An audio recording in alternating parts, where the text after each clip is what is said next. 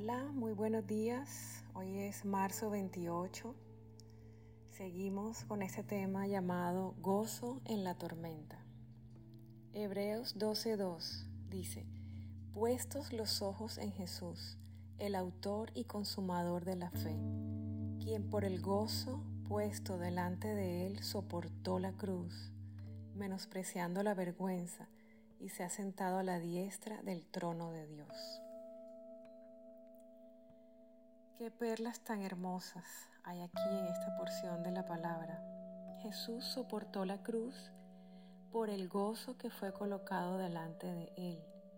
Él estaba experimentando el sufrimiento y la angustia de la cruz, un dolor físico indescriptible, abandono de sus amigos y de aquellos a quienes amó y sirvió, traición, injusticia, burla, menosprecio, soledad, profunda tristeza, vituperio y otras cosas más.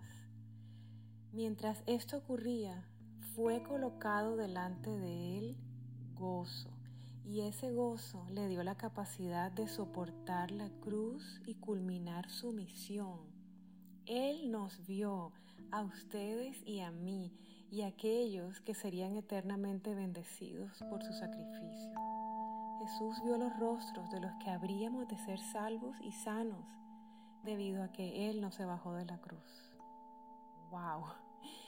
Allí está el retrato perfecto de que nuestros sufrimientos siempre tienen propósitos santos y perfectos, que traerán bendición y sanidad no únicamente a nosotros, sino a nuestras familias y también a muchos otros fuera de nuestras familias.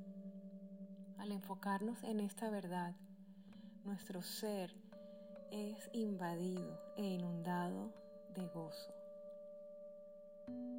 Vamos a orar.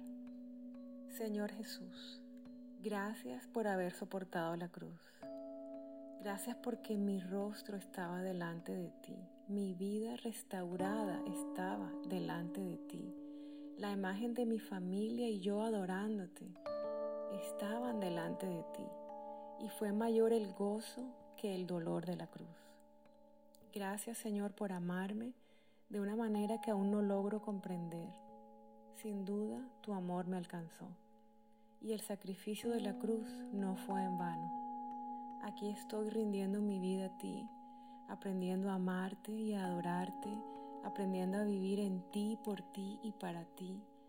Hoy recibo tus promesas de bendición y la certeza que todo será usado por ti para mi bien, el de mi familia y el de otros fuera de mi familia. Te doy las gracias y toda la gloria, porque solo tú puedes hacer esto, Señor. Te amo. Para el reto del día de hoy, quiero que respondas a esta pregunta. ¿Cuál es tu cruz? Y esta otra pregunta, ¿estás dispuesto a soportarla?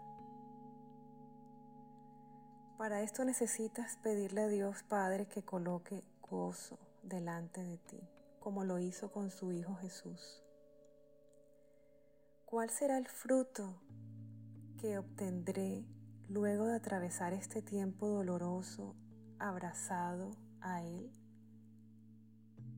Escribe en tu journal, en tu cuaderno, las promesas que Dios te está dictando en tu corazón y léelas cada vez que sientas de fallecer.